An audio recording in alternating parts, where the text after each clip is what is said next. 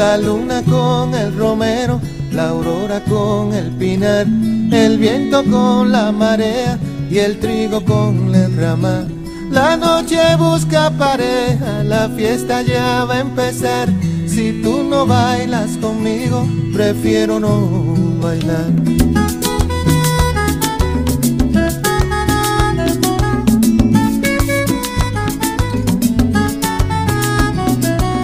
La lluvia con el naranjo, la niebla con el cristal. La albahaca tiene un tomillo que la espera en el rosal. Yo he visto un cielo estrellado bailando sobre la mar. Si tú no bailas conmigo, la noche se queda en vilo. Y si tú no bailas conmigo, yo prefiero no bailar.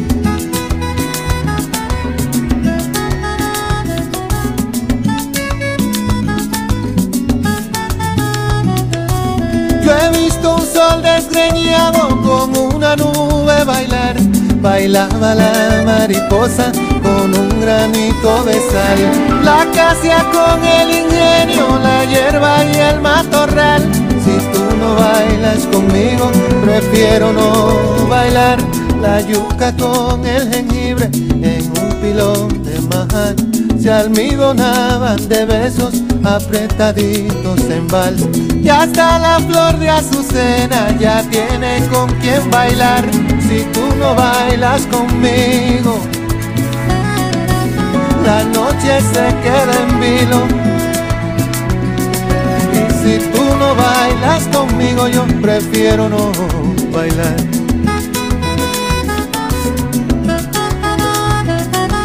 Si tú no bailas conmigo, la noche se queda en vilo. Y si tú no bailas conmigo, yo prefiero no bailar.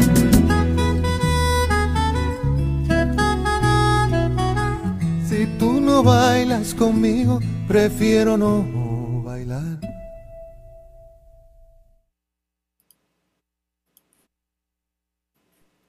Buenas noches a todos, son las 8 y 34 de la noche de hoy, lunes 24 de mayo del año 2021.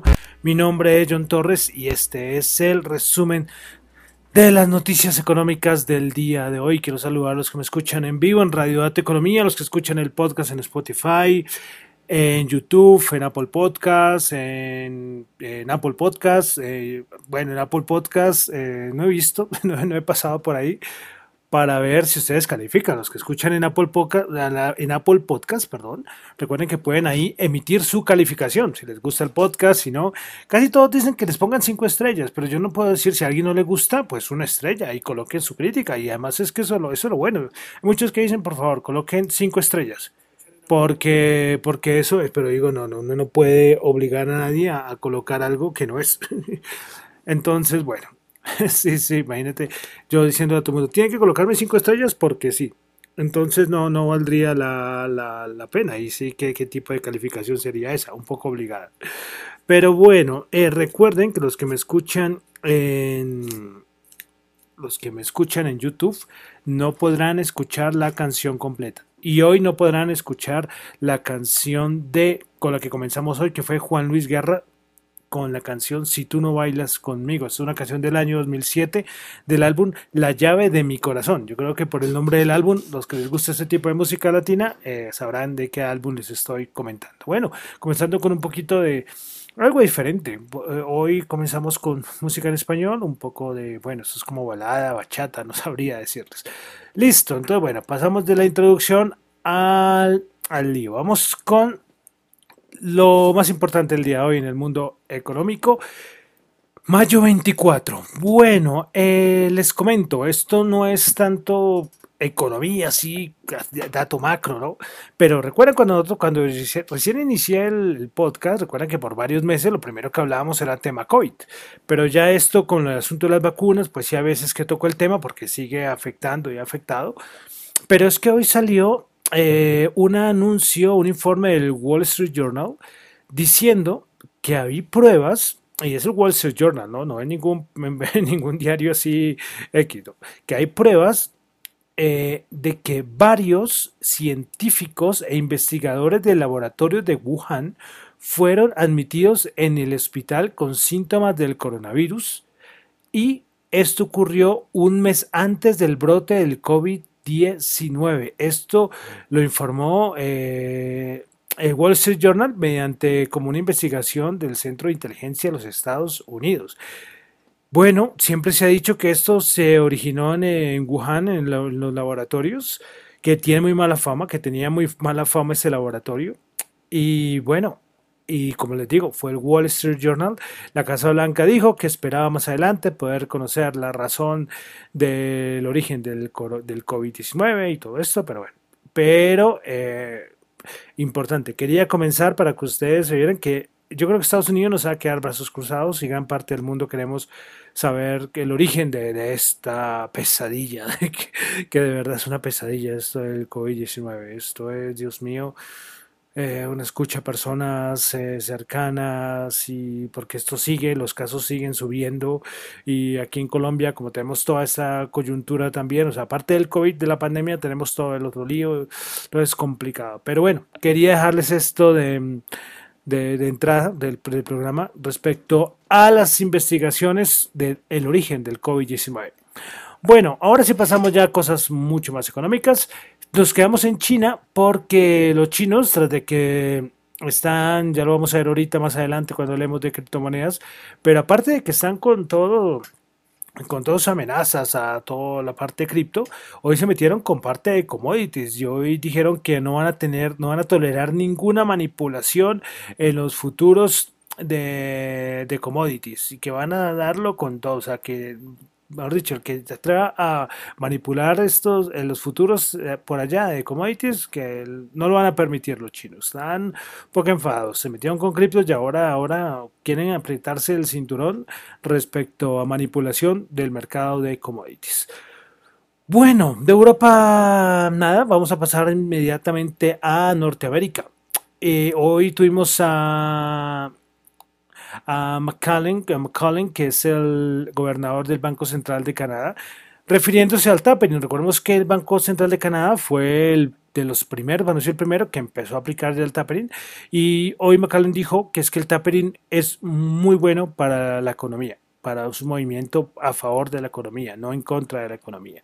Bueno, pasamos ahí al ladito, ya pasamos a Estados Unidos, eh, cositas para resaltar, solo voy a, bueno, hoy para variar, muchos representantes de la Reserva Federal, no sé cuántos hablaron, voy a resaltar solamente a dos, a Bullard, el de la Fed de San Luis, que él ve la inflación por encima del 2% este año y en el año 2022, y él vuelve, él, es de los grupitos de Kaplan, dice que, que muy pronto se tendrá que comenzar a pensar en lo del tapering este es de los pocos. Recuerden las minutas de la Reserva Federal que yo les hablé el otro día, donde se mencionaba que hay miembros de la Reserva Federal que quieren, que quieren empezar a hablar del tapering. Yo creo que en eso está Bullard. Kaplan no sé, creo que Kaplan no está porque es que Kaplan no tiene, no tiene voto en, las, esas reuniones de la Reserva Federal. Y entonces de pronto hay alguien más que está de acuerdo con lo de la, con lo de la FED. Bueno, eh, Bostic, el de la Fed de Atlanta, eh, dice que eh, la inflación no va a ser una cosa duradera, que es transitaria. Él es del grupito conservador, para decirlo, para que lo entiendan bien. Y hoy también habló George, hablaron un montón. Y ahorita en criptos también opinaron de criptos, pero en esa parte de criptos lo, lo dejamos.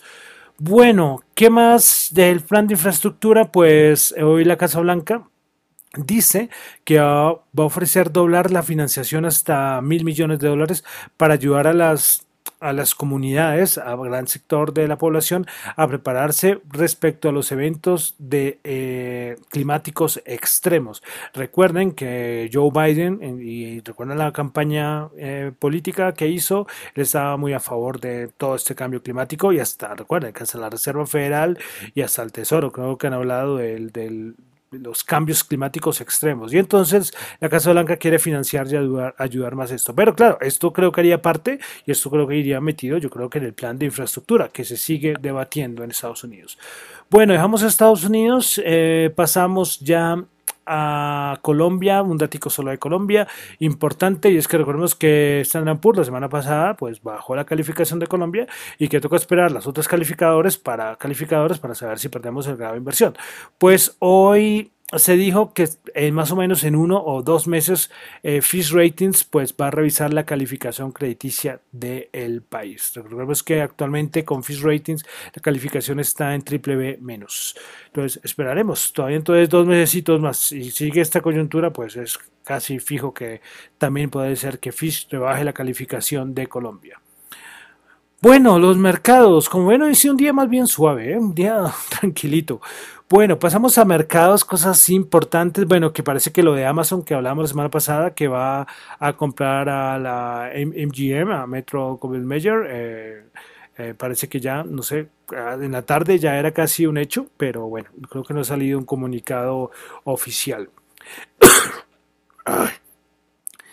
Dios mío, ya van, ¿qué? Dos programas. A ver, pero hoy les cuento que sí tengo el líquido acá. Oh, Lin.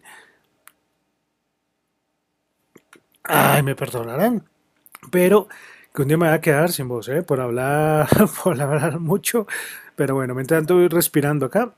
Ah, y es que tengo un problema y es que se me reseca mucho la, la garganta. Y en estos días que ha hecho aquí tanto calor, uff, ustedes no ven cómo, cómo sufro, ¿eh? Y mi gargantita que es, que es bien delicada, por eso es que muchas veces cuando hablo mucho en el día, cuando tengo mucha garganta o hay un cambio de clima, la garganta se me resiente inmediatamente. Bueno, aquí estoy, estamos aquí, ustedes que son los oyentes y los que escuchan el primero del podcast dirán, pero ¿qué tipo de podcast es este donde este habla de la garganta? Claro, es que a los que son nuevos les cuento que esta es la tercera vez que se me seca la garganta y bueno, pero hoy sí tengo, a diferencia del viernes, porque el viernes se me pasó, hoy sí tengo hoy sí tengo líquido para al menos refrescar un poco la garganta. Y además, yo soy muy fan de, la miel. soy muy fan de la, de la miel y la suelo usar casi siempre y tomar antes de siempre que voy a hablar a cualquiera, una charla, una clase, lo que sea, y lógicamente cuando voy a grabar. Pero estos días no lo he hecho, estos dos días no lo he hecho y mira, ahí estoy, ahí estoy sufriendo con la garganta. Bueno, creo que ya eh, me recuperé. Listo, entonces iba a hablarles de Rusia. Y es que recordemos que Rusia la, hace unos meses le puso un tate quieto a Twitter por un montón de información que ellos estaban que ellos estaban manejando. ¿Qué pasó? Pues eh, los rusos ahora le dijeron a Google que tenían 24 horas para retirar cierto material, así como lo hicieron con Twitter, que le dijeron, señores de Twitter, tienen que retirar ciertas cosas que no estamos de acuerdo, vamos a dar de baja la aplicación. Ahora Google le dijeron que tenía que retirar cierto material. Entonces veremos a ver si Google obedece a los rusos. Bueno, eh, es una noticia que apareció, bueno, es una noticia demasiado importante, pero, pero sí tiene de cierta manera alguna importancia. Y es que Inditex, ¿recuerdan Inditex? Lo que conocen las, las marcas como Zara, Pull&Bear, eh, bueno, otras son varias, son muchas.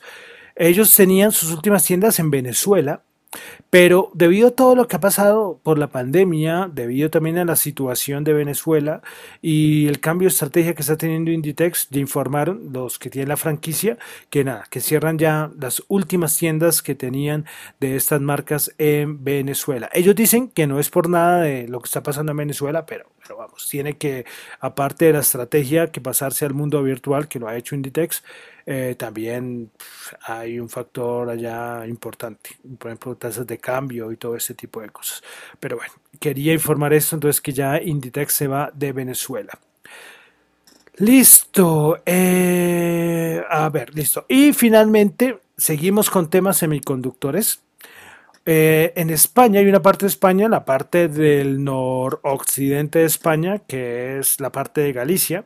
Hay muchas ensambladoras de carros. Hay marcas como Opel, Peugeot, bueno, hay varias marcas. Pues hoy se supo que más de 20.000 trabajadores de esas ensambladoras pues eh, tendrán que irse a casa, así, así les decían las, las noticias, por precisamente por asunto de semiconductores. Dicen que esta es la mayor crisis de semiconductores desde que esto está en furor, de los últimos que 30 años.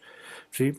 Y esto no solamente afecta a pues, los trabajadores, sino que, por ejemplo, en esta parte de Galicia, que es la comunidad autónoma de España, eh, dice que es que el 17% del PIB de Galicia depende de este sector. Entonces podemos ya ver, traía noticias para ver eh, el impacto que está teniendo todo esto de los semiconductores en los sectores y ya afectando al Producto Interno Bruto de varias regiones. Entonces, quería dejarles eso por ahí. Listo, entonces continuamos ya a los mercados. Bueno, en la semana pasada yo creo que lo nombré en un programa y es que los, los quants, los quants son una locura, los que utilizan análisis cuantitativo. Pues el de Nomura, que se llama McKellico, eh, él había dicho que íbamos a tener una subida importante al inicio de la semana. Y, bueno, hoy creo que la, que la tuvo. Coincidencia no, pero él da muy buenos argumentos. Y este señor, a nivel de análisis cuantitativos, de verdad, búsquenlo. Eh, y de verdad, es un poco complicado, complicado. Me ha tocado recurrir a otros analistas a veces para, para entender un poco y, que me den su opinión o leer su opinión. Y porque a veces que es un poco enredadito, enredadito. Pero el resto del mercado, nada, o sea, nada, o sea, ¿qué podemos decir preocupante? No, nada, nada, nada. Pues se supone que el, miedo de la inflación todavía está, pero si miramos, voy a buscar acá de una vez la rentabilidad del bono de los Estados Unidos, que siempre es un indicador importante recuerden, recuerden, cuando el rendimiento del bono de Estados Unidos a 10 años se dispara, eh, es, y si hay miedo de inflación, pues ahí está unido, pero no, está en 1,6. Nada, entonces, mercado tranquilo. Bueno, pasemos entonces a los, a los índices. Ay, mi gargantita, mi gargantica. A ver si me tomo la mielecita antes de, comenzar el programa. Ya eh, otro día un oyente me dijo, John, ¿estás bien? Está bien, porque claro, toser y todo eso asusta. Y más en estas épocas. Eh, bueno, entonces vamos con el Nasdaq 100. El Nasdaq 100 hoy subió 230 puntos, 1,7%, 13.641. Principales ganadoras del día. Applied Materials 4,6%, Tesla 4,4%, Nvidia 4,1%. Principales perdedoras en Nasdaq 100, NetDays menos 3,3%, Gillette Science menos 1,9% y Biogen menos 1,5%. Bueno, Vamos ahora al SP500. El SP500 del día de hoy subió 41.09, 4.197. Creo que el máximo está con los 4.230, si no estoy mal, por esa zona. Está, está nada, menos de 40 puntos. Bueno, principales ganadoras del SP500, tuvimos a MGM, lo que les decía, eh, 5.1%, aunque quiero ver si este MGM es el mismo que estoy diciendo, ¿eh? porque a veces no quiero cometer algún error. Bueno, Twitter subió el 4.7%, Norwegian Cruise 4.7%, hay muchas compañías de cruceros que ya están planeando sus, sus viajes, bueno, por algunas zonas del Caribe, unas cosas así. Bueno, continuamos entonces con las principales perdones del SP500. Fuimos a Cabot menos 6,7%, Dollar General Core menos 3,8%, CarMax menos 2,4%. Vamos al Dow Jones que el día de hoy subió 186 puntos, 0,5%, 34.393. Principales ganadoras del día en el Dow Jones. A ver. A ver, listo. Principales, ganadores del día en el Dow Jones tuvimos a Microsoft 2,2%, Cisco System 1,8%, Intel 1,5%, principales perdedoras Pfizer menos 0,3%, Home Depot menos 0,2%, Johnson Johnson con el menos 0,2%. Vamos ahora al Colcap que le quedan pocos días, porque ya después tenemos que decir MSCI Colcap. Bueno, el Colcap bajó 16 puntos, menos 1,3%, 1227. Recordemos que hasta la semana pasada, el corte del viernes, el peor índice bursátil del mundo volvía a ser el Colcap. Hay una pelea ahí cabeza a cabeza con el índice bursátil de Filipinas. Bueno, entonces, eh, principales ganadores del día en la Bolsa de Colombia, tuvimos a Bianca 6,2%, Grupo Val Ordinaria 4,3%, Grupo Bolívar 2,4%, principales perdedoras, Credit Familia menos 6,6%, ETB menos 3,7% y Grupo Argos Ordinaria menos 3,7%. Bueno, eh, pasamos ahora al, al petróleo. WTI 66 subió 2,2. Ah, bueno, se me olvidó mencionar, aunque es una mención chiquita, y es que hoy Goldman, creo que fue, que dijo que él veía el petróleo en 80 dólares este año. No se sabe en cualquier momento, pero que lo veía. Y también lo de Irán, recordemos que Irán eh, va a llegar a esa, están haciendo como perdonar las sanciones, le van a quitar las sanciones y entonces ya podría exportar, exportar petróleo. Pero algunos dicen que es que esto no es tan sencillo, entonces que eso no va a ser inmediato y no podría ocurrir más adelante. Bueno, WTI 66 subió 2.2, Brent 68.3 subió 1.7.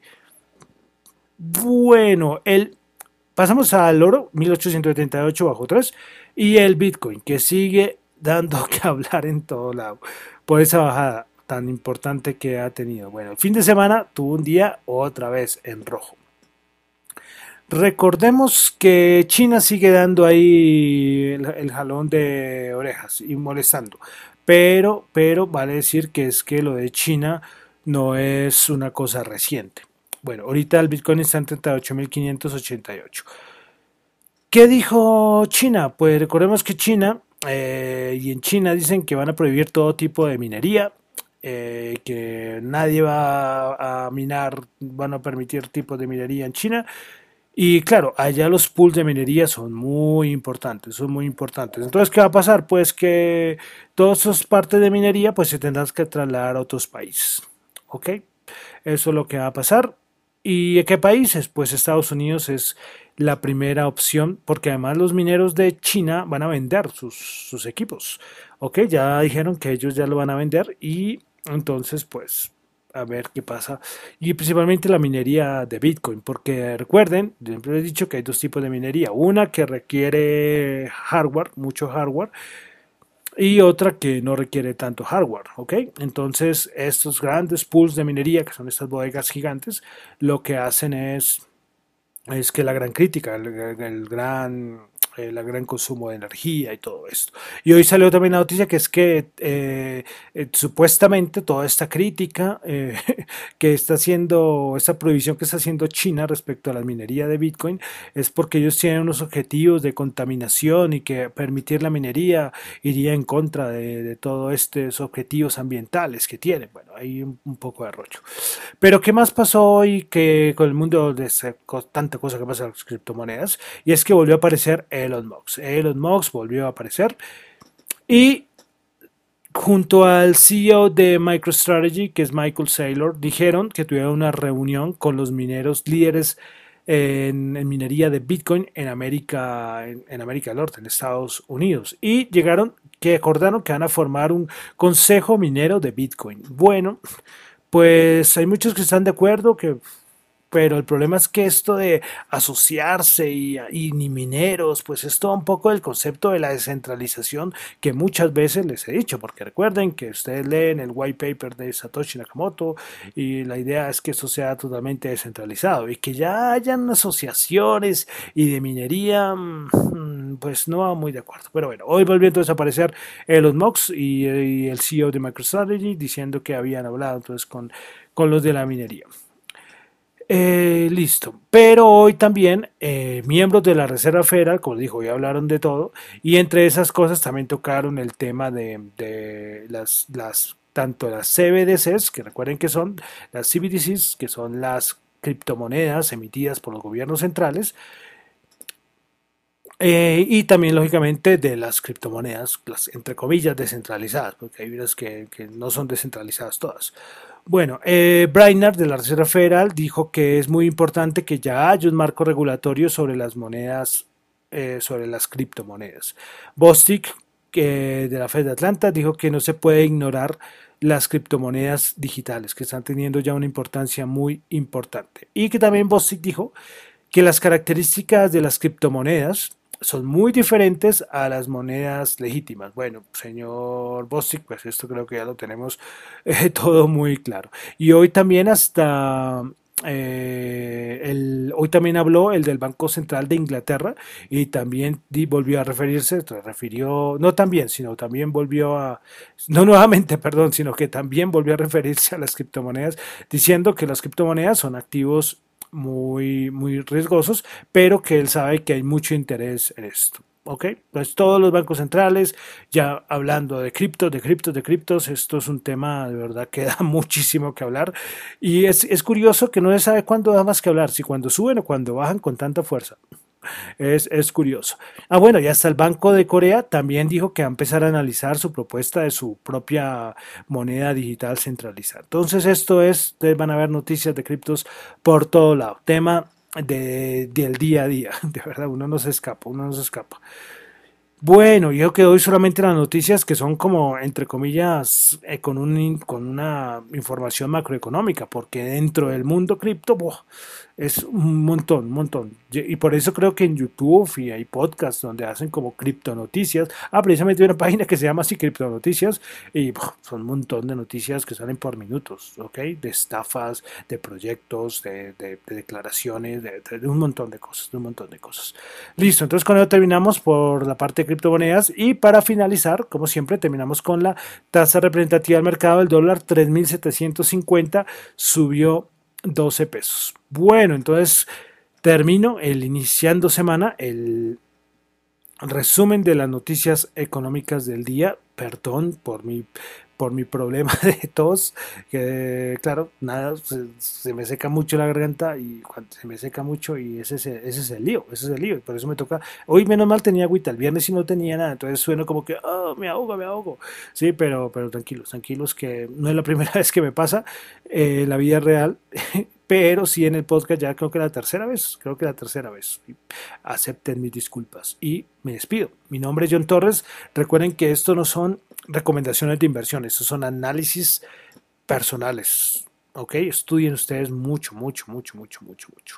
Y me encuentran en Twitter, entonces mi nombre es John Torres, me encuentran en Twitter en la cuenta arroba John Chu y en la cuenta de Dato Economía. Muchísimas gracias.